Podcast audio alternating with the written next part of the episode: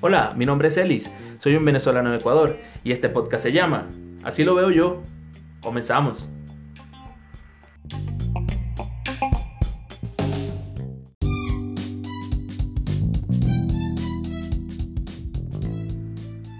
Este episodio, así lo veo yo, llega a ustedes gracias a Sweet and Give, el regalo perfecto para tus fechas especiales. No te quedes en esta cuarentena sin dar tu regalo especial. Sweet and Give. Búscanos en Instagram como Sweet and Give piso S.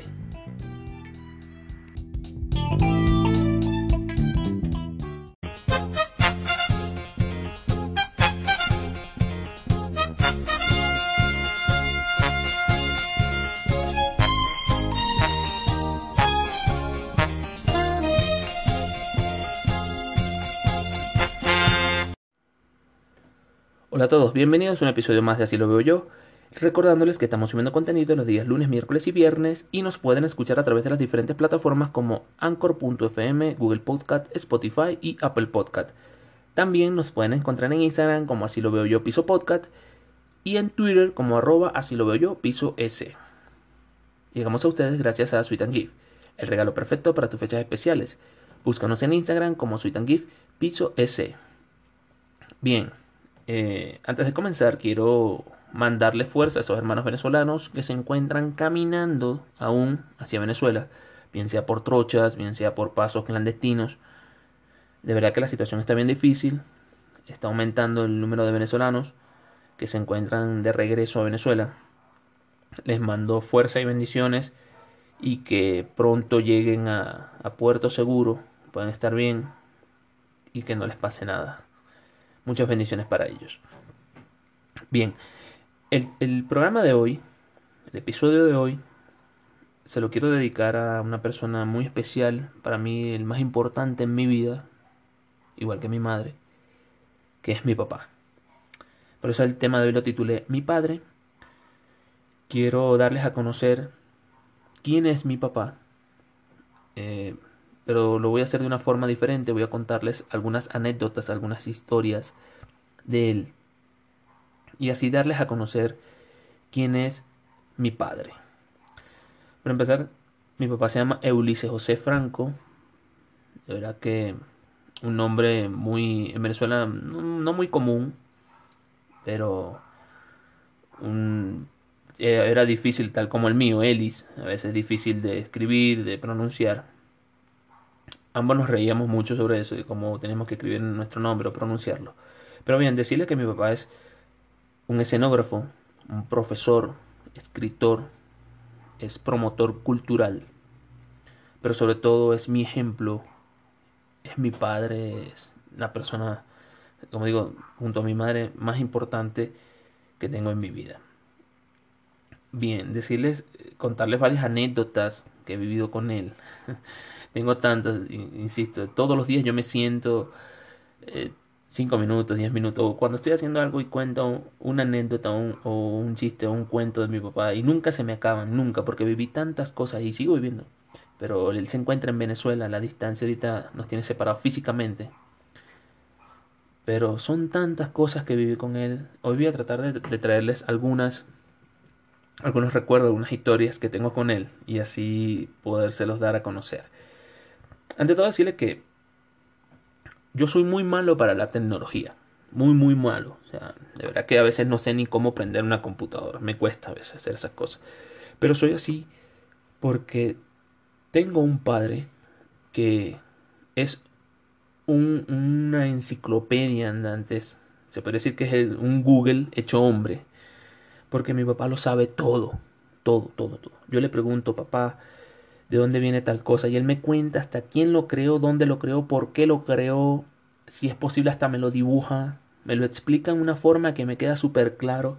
No tengo, o sea, no tenía para aquel entonces la necesidad de meterme en internet para investigar. Porque tenía a mi papá y le preguntaba, papá, ¿de dónde viene esto? Y él me, me daba una historia y me daba el cuento de dónde venía cada cosa que le preguntaba o qué era cada cosa que yo le estaba preguntando que en realidad no necesité tener un computador, tener, un, tener la tecnología para investigar las cosas, porque lo tenía él. Y aún lo tengo a él. Hoy, justamente, eh, sin pensarlo, eh, mi hermano que le mando saludo también, feliz día para él, el Día del Padre, que se encuentra en Perú, estamos haciendo una videollamada y justo mi hermano le muestra una botella de, whisky que está tomando. Y estábamos en la chat. Mi hermano está en la discusión con un amigo si la botella tenía un dispensador, un filtro, que van en la, punta de las botellas. Y le preguntan a mi papá. Y mi papá le da la explicación por qué no lo tiene, por qué ese tipo de botella no lo tiene, cómo se llama, por qué funciona, cómo o sea, todo, todo. Una cosa increíble que aún mi padre tenga esa lucidez de, saber tanto, de investigar tanto. Y no él no necesita meterse en internet, no usa el internet de por sí. A veces hay que ponerle el teléfono al, al frente porque no sabe ni cómo utilizarlo. Pero es una cosa increíble y yo soy así por él, sé muchas cosas y me gusta investigar, me gusta indagar mucho. Por él, porque también quiero ser como él en saber muchas cosas, en, enterarme de muchas cosas. Entre eso mi papá, como les dije, es promotor cultural. Gracias a eso, eh, desde pequeño estuve metido en el ámbito cultural, en el ámbito del teatro, de la música. Y, y tengo el, el privilegio de decir que, estuve y que conozco la historia, porque prácticamente me crié ahí, de uno de los teatros de Venezuela más importantes, patrimonio latinoamericano, que es el Teatro Cajigal. Eh, de verdad que para mí esa, esa, esa niñez que tuve en ese teatro fue especial. Mi papá era director de ese, de ese teatro, promotor cultural de ese teatro. Me crié allí, dentro de ese teatro, lo conozco como la palma de mi mano. Vi tantos espectáculos maravillosos en ese lugar. Había hasta un piano de cola colocado por la parte de atrás, unos telones enormes. Y, mi papá me enseñó todo allí, incluso en ese teatro. Mi padre llevaba niños de la escuela a darles charlas, a darles visitas guiadas. Y yo me sentaba en un ladito, en un lado, muy orgulloso porque ya me conocía la historia, ya yo sabía todo lo, de ese teatro. Y me sentía afortunado de, de estar allí, escuchando esas historias era muy especial.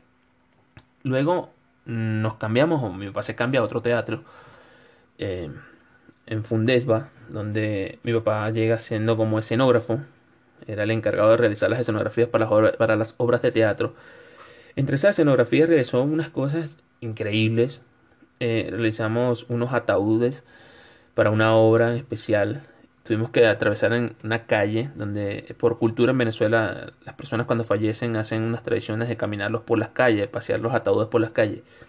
Ese, ese, ese día que hicimos esos ataúdes nos tocó caminar esa calle para llegar al teatro. Y fue bien cómico porque la gente se veía los ataúdes y pensaban que había un cadáver, un difunto ahí adentro. Era bien cómico esa situación.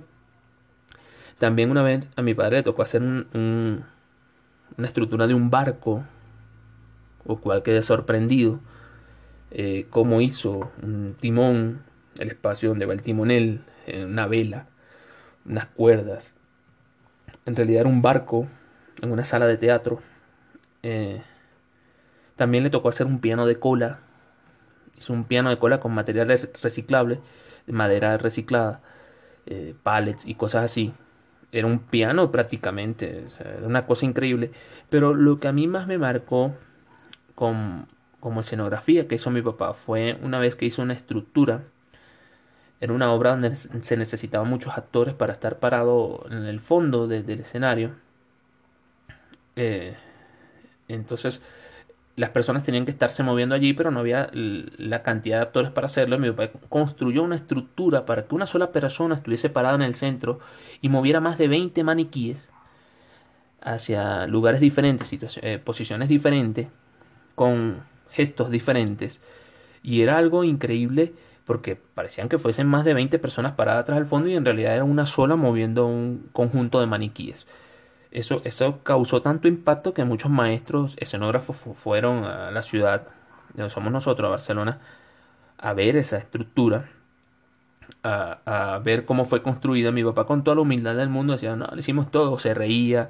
Mi papá es muy respetado entre la comunidad de los escenógrafos porque de verdad que los trabajos de él son de alta calidad, es muy profesional al momento de hacer una escenografía y hace cosas increíbles que nadie se explica cómo los hace. Pero como les digo, mi papá se sienta, agarra un papel, dibuja, porque dibuja muy bien. Dibuja la escenografía y lo hace, agarra sus herramientas y lo hace. Yo desde pequeño estuve con él ayudándolo a hacer escenografías Una de las cosas que me marcó fue que una vez estábamos arreglando un escenario para el teatro y en la madrugada se nos acabaron los clavos, se acabaron los clavos. Y mi papá me pone a mí en un balde, con un balde, un tacho, un balde, a, a enderezar los clavos oxidados que él no botaba los clavos que sacaba, él los guardaba en un imán. Y me puso a mí a enderezar clavos, yo como niño me, me a machucar los dedos, me golpeaba, me doblaba. O sea, de verdad que me parecía feo que me pusieran a hacer eso. Decía, era la peor tarea del mundo. Luego que se terminó el escenario, me di cuenta de que era, o que es, y fue la, la tarea principal, ya que sin esos clavos no se hubiese terminado el escenario. Y en cada paso que yo daba, decía, este clavo lo, este clavo lo enderecé yo, este clavo lo enderecé yo, este clavo lo enderecé yo, y lo puso mi papá, lo enderecé yo y lo puso mi papá. Me sentí orgulloso y él me enseñó lo que se sentía cuando ya el trabajo estaba realizado y que cualquier tarea era importante en el momento de, que cuando se estaba construyendo cualquier cosita, lo más pequeño era lo más importante. Y hasta el sol de hoy lo sigo yo haciendo. Yo saco un clavo y no lo boto, lo enderezo, lo pongo en un ladito. A veces mi esposa me pregunta, ¿por qué no lo botas? No, eso es importante, pongo ahí. O sea, soy así. Eh, sé trabajar con materiales reciclables por mi padre. Sé hacer cosas de escenografía por mi papá. Eh, a veces em, me toca hacer algo aquí en la casa y mi esposa me pregunta, ¿cómo hiciste eso? Y le cuento más la historia de cómo lo hizo mi papá que cómo lo hice yo. Eh, eso, eso me enseñó en el, arte, eh, en el ámbito del teatro.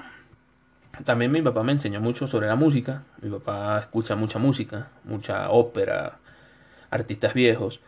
Eh, creo que de él saqué esa, esta, esta cuestión de que cualquier situación que voy a hacer cualquier cosa, bien sea cocinar, trabajar, lo que esté haciendo, tengo que estar haciendo música o tengo que estar escuchando música o tengo que estar silbando o sacar soniditos de cada cosa. Ya que mi papá lo hacía también. Entonces, de él aprendí a escuchar muchos artistas viejos. Nicolás Divari. conocí sin saber que yo venía a Ecuador desde niño a, Julio Jaramillo. Eh, los Terrícolas.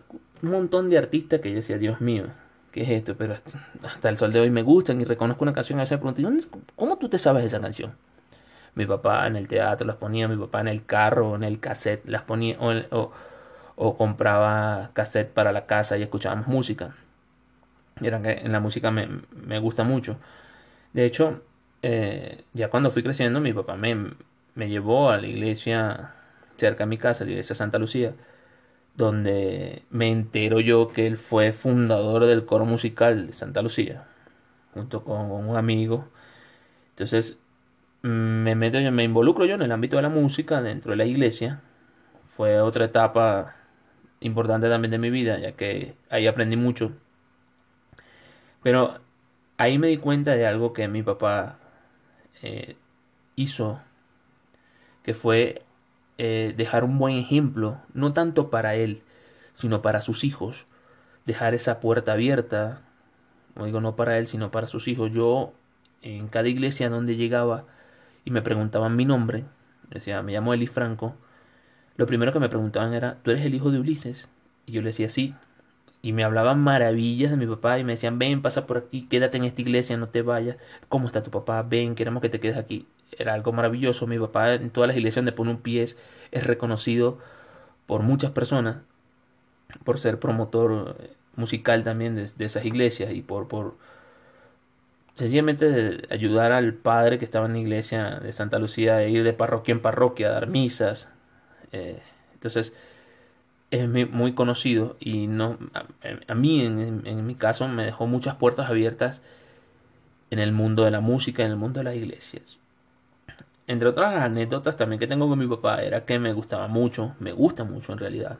No lo hago desde que llegué a Ecuador, pero me gusta mucho ir a pescar. Mi papá me enseñó a pescar. O sea, él era del que piensa, no te, no te voy a dar un plato comida, te voy a enseñar a pescar. Entonces me llevaba a la playa y me enseñaba a pescar. Y me enseñó desde lo básico, desde cómo, cómo comprar un nylon, un anzuelo, un plomo, un carrete, hasta cómo armarlos, y hasta cómo lanzar el nylon. Sencillamente a veces lanzaba el nylon, el nylon y era un desastre. Yo tenía que llamar a mi papá que viniera a lanzarme el nylon. Recuerdo una vez de pequeño que nos fuimos a la playa y fuimos a caminar a la playa. Mi papá, mi mamá. Yo estaba fastidiado. le soy sincero. Y le digo, papá, quiero ponerme a pescar. Mi papá me dijo, estaban los nylons ahí en el carro, pero no había carnada.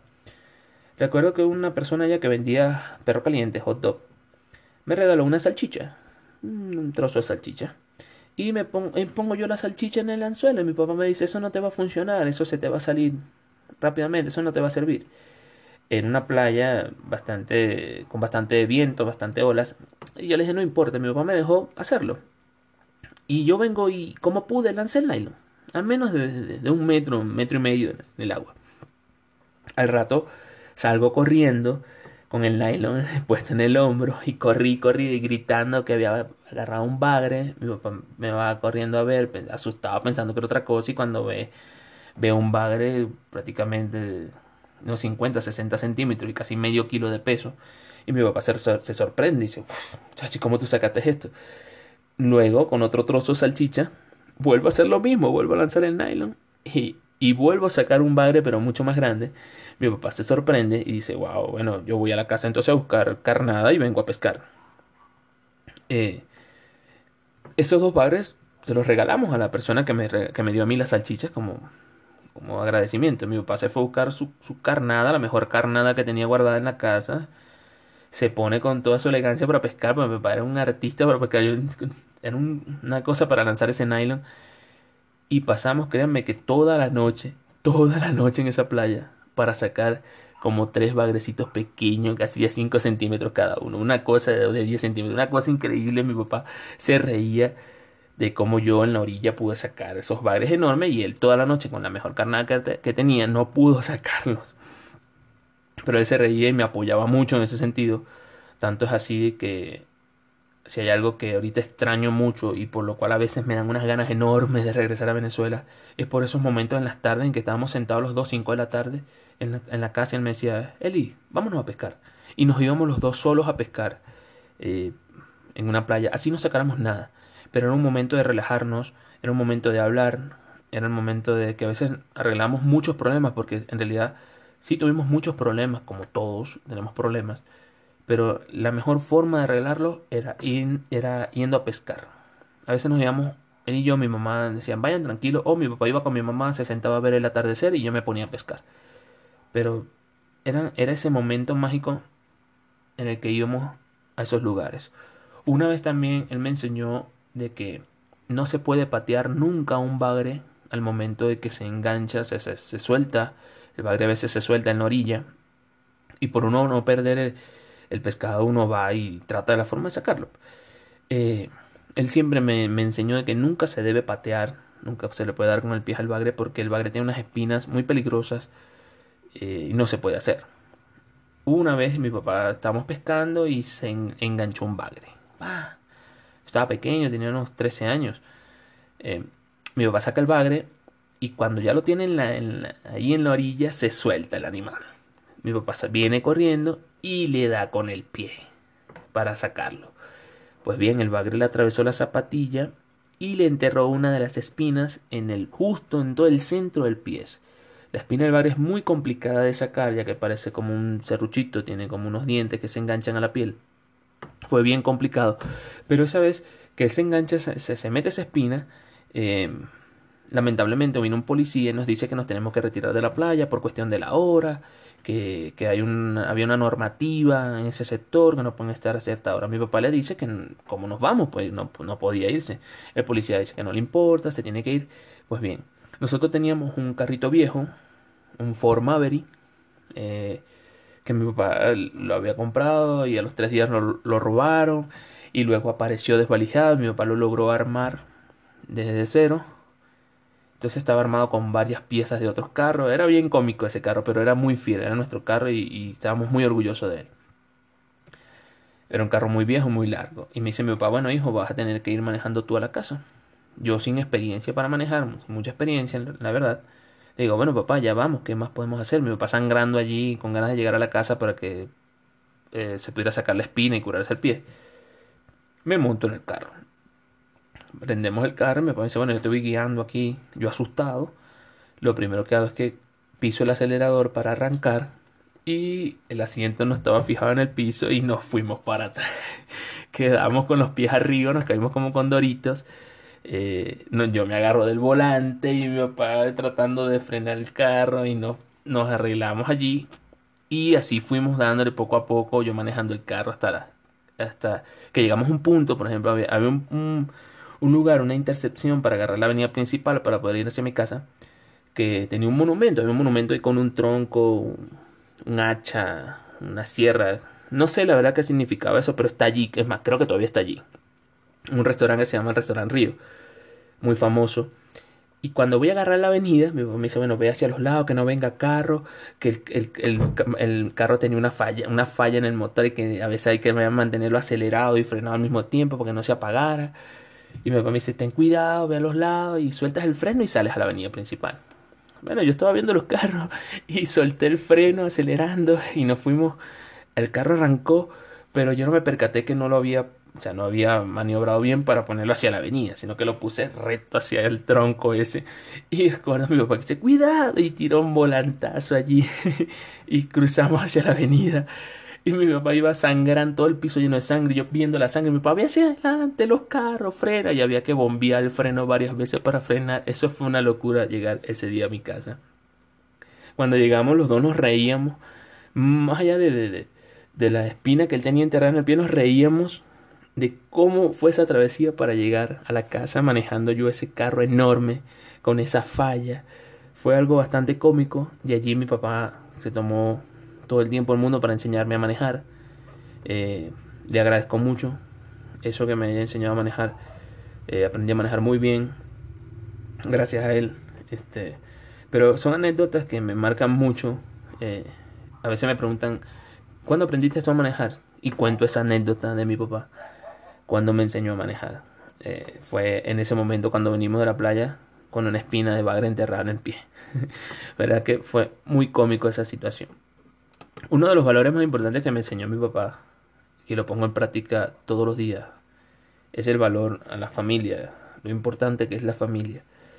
Mi papá siempre nos inculcó, a mis hermanos y a mí, de que no importa, no importa si solo eres tú con tu pareja o eres tú con, con una familia corta de tu esposa y tu hijo, no importa. Lo importante es que esa es tu familia. Más allá de él, que en este caso es mi papá y de mi mamá, él siempre me, me enseña a mí, me enseñó, me dijo que lo importante es la persona que yo tengo a mi lado, con la que estoy empezando mi familia, eso es lo más importante. Él tenía, y lo puso, lo, lo hizo con mi mamá, y es algo que a mí me marcó, fue que ellos pasaron muchas navidades solos, ellos dos solitos en una mesa, porque eran familias, eran, eran familia ellos dos y, y de allí fueron creciendo. Eh, nació, nací yo, nació mi hermana, vino mi hermano, eh, mi abuelo, mi tío, todos. Y, y la mesa, cada, eh, por lo menos en mi casa, la mesa en diciembre cada día era más grande, más grande. Pero siempre mi papá contaba al inicio de cada cena navideña de que lo importante es la familia y que él empezó solo con mi mamá y se, se sentía orgulloso de ver cuánto había crecido su mesa. Eso era algo muy importante para mí. Yo lo pongo en práctica, este año lo puse en práctica con mi esposa. Solo nos sentamos los dos en la mesa. Eh, yo traté de, enseñarle a mi esposa las tradiciones venezolanas. Ella, ella son sus tradiciones ecuatorianas, una mezcla de tradiciones. Eh, fue bien, bien bonito ese momento. Y solo estábamos nosotros dos, solo era mi esposa y yo. Hicimos un brindis, eh, nos dimos los mejores deseos. Y le conté a mi esposa la anécdota de mi papá al momento de picar siempre el pernil, que es un plato típico venezolano en diciembre. Siempre mi papá decía salud, siempre deseaba lo mejor para todos. Y el 31 de diciembre la tradición de mi papá siempre destapar una champaña y regarla por toda la casa. Eso era algo súper importante y es muy importante para mí. Y lo puse en práctica, lo hice y me sentí orgulloso de que mi papá me haya enseñado eso, esas tradiciones. Pero más, más orgulloso me sentí al momento de llamarle y decirle, papá, mira, hice esto. Tú me enseñaste esto. Y gracias a ti soy lo que soy hoy y hago esto, cumplo estas tradiciones porque esto me lo enseñaste tú. Tú me inculcaste a ser la persona que soy hoy y me siento muy orgulloso de eso. Entonces, eso, eso me enseñó él, el valor de la familia, el valor de, de estar bien en casa. hay algo que yo, hay algo muy importante para mí, que es que yo cuando voy a hacer algo, cuando doy un paso importante en mi vida, eh, llamo, a veces llamo a mi papá para contarle las cosas, más o menos cómo voy, qué estoy haciendo y qué no. A veces no necesito contarles las cosas a mi papá, o sea, a veces le quiero contar a mi familia, a mi papá, a mi mamá, para, para que me den ese apoyo, que me digan si estoy, voy bien o no voy bien, buscar ese apoyo de los padres. A veces mi papá me ve, o sea, prende la cámara y solo con verme me dice, estás bien. Y, le digo, papá, pero no le he contado lo que estoy haciendo. Vas bien, para adelante, echa para adelante, no te pares. Para atrás ni para coger impulso. Digo, mi papá, que me pasó esto y quiero ir a Venezuela. No, no vengas. No, estamos bien. Estás haciendo todo bien. Sigue adelante. Estoy orgulloso de ti. Mi papá me dice eso y yo quedo ahí. Yo digo, Dios mío, son unas simples palabras que me diga mi papá. Mi papá solo me dice, para adelante, para adelante. Las notas de voz que me manda mi papá solo es para adelante, para adelante, sigue para adelante, hijo. Échale para adelante, échale, pichón. Y eso a mí me da una fuerza enorme. A veces estoy decaído con ganas de dejar todo y salir corriendo. Y suelo escucharle a mi papá, me pongo una nota de voz de él que tengo allí y que solo escucharlo decir, pa'lante, pa'lante, pa'lante. Es suficiente para mí. Yo a veces le digo a mi esposa que mi papá es mi espejo. Porque yo cada vez que lo veo a él, veo si estoy haciendo las cosas bien o no. Y recuerden ustedes que un espejo no miente.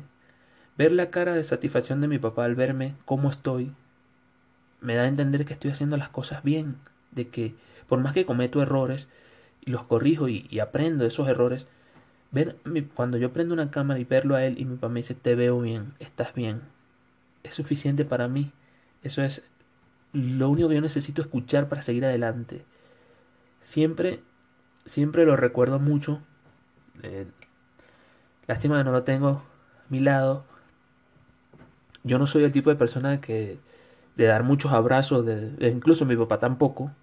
Eh, no somos así, ambos somos muy, muy iguales en ese sentido, muy parecidos. No somos de estarnos dando, dando abrazos. Pero créanme que lo que más extraño es un abrazo de mi padre.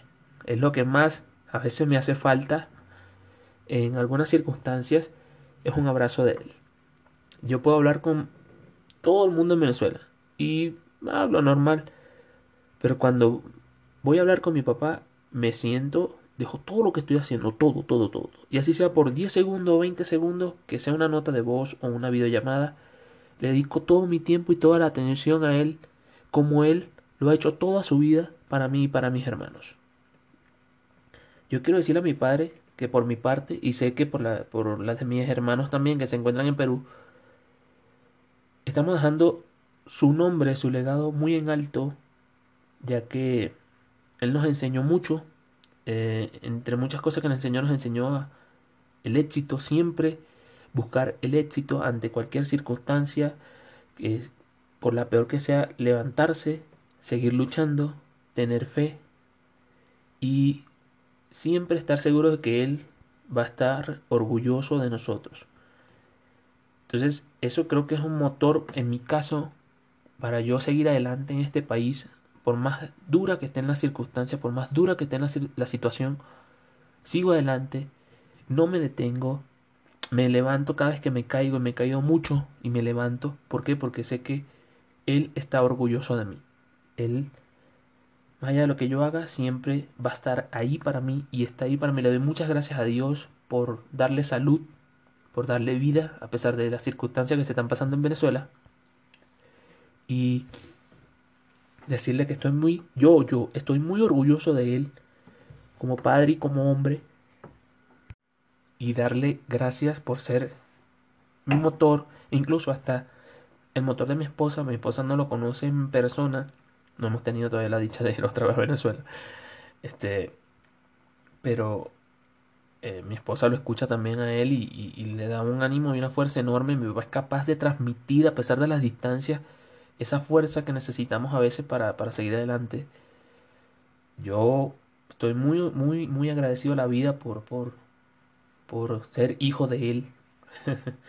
Eh, muy agradecido a Dios por dármele salud, a pesar de muchas circunstancias difíciles que ha pasado. Sé que, las, sé que Él las ha superado. Sé que Él lucha todos los días por nosotros y eso es un ejemplo para mí, ya que soy tan parecido a Él que padezco hasta los mismos males. Pero él siempre está pendiente de mi hijo, no comas esto, anda al médico, mírate esto porque me pasó esto, te va a pasar a ti también o te puede pasar, toma precaución. O sea, es, ese padre y de verdad que es así, pasa así. Entonces, de verdad que le doy muchísimas gracias por, por, por ese ejemplo que me da, por esa fuerza que me da también. Y decirle desde aquí que estoy muy orgulloso de él, que lo felicito en su día para mí. El día, del, el día del Padre es todos los días, ya que yo lo recuerdo siempre, lo pienso siempre y lo vivo siempre. Estoy muy orgulloso de ser como él. Es algo que, que nunca voy a perder, no voy a cambiar. Y es algo que le voy a inculcar a mis hijos también. Eh, siempre le voy a estar contando historias de, de mi padre para que sepan por qué yo soy así y por qué me siento orgulloso de tenerlo a él a mi lado. Entonces, hoy en este día especial se lo quería dedicar este programa a mi padre. Me disculparán si, si en, algunas, en algunas cosas eh, me tiembla la voz, pero es que créanme que por la única persona que yo lloro es por él, porque lo extraño. Eh, aunque en persona no se lo dije mucho, lo quiero mucho, la verdad que lo extraño full. Es la persona que más me hace falta, pero sé que lo tengo ahí, está en mi cabeza y en mi corazón. Entonces, con esto te deseo feliz día, eh, te quiero mucho y espero que sigas estando allí, siempre, siempre para mí. Entonces,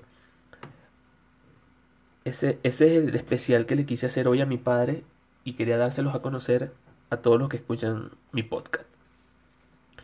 Quiero recordarles que estamos subiendo contenido los días lunes, miércoles y viernes y nos pueden escuchar a través de las diferentes plataformas como Anchor.fm, Google Podcast, Spotify y Apple Podcast.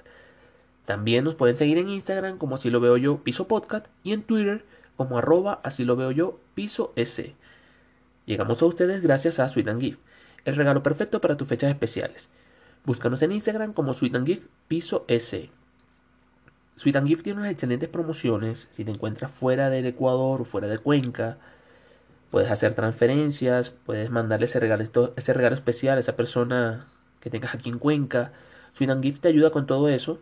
Nuevamente te digo su contacto, puedes conseguirlo en, Instagram como Sweet and Gift piso S. Lo voy a dejar con una canción eh, que mi papá siempre silba, siempre canta.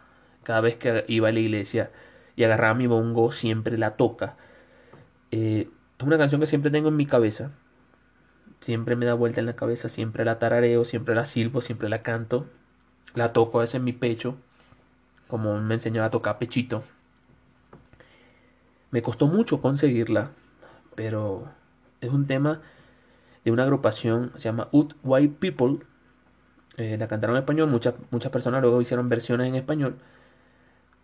Se llama Viva la gente. Y bueno, espero les guste a todos ustedes. Va a dedicar en especial a mi padre. Nuevamente desearle feliz día, eh, desearle mucha salud y decirle que estoy bien. Y creo que esa es la mejor medicina para él, para él. Decirle que estoy bien y que lo quiero mucho y lo extraño mucho. Entonces, espero les guste. Nos reencontramos el día miércoles con un episodio más. Y así lo veo yo. Hasta luego.